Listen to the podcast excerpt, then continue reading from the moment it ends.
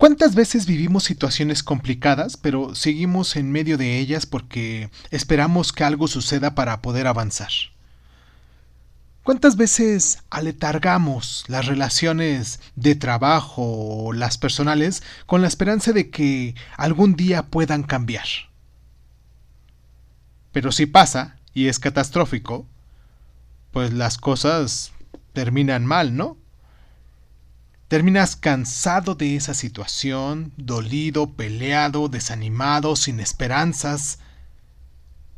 Dice una frase, primero la vida te da una oportunidad, después te obliga. la vida todos los días te dice, no está funcionando esta relación.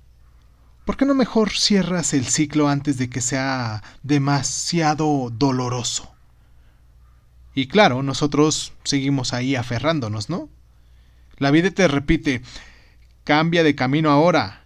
Es tiempo para salir de esto de una forma sana.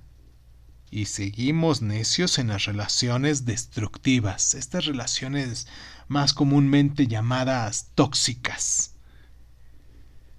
Entonces después llega la catástrofe y la vida te obliga a que tomes una decisión porque de pronto te dijeron, ya no te quiero, o te presentamos a la persona que va a ocupar tu lugar en la empresa. Por ello, no esperes a que llegue una catástrofe para cambiar de planes. Toma tú la iniciativa cuando sientas que es tiempo de cambiar y cuando la vida te diga que lo hagas.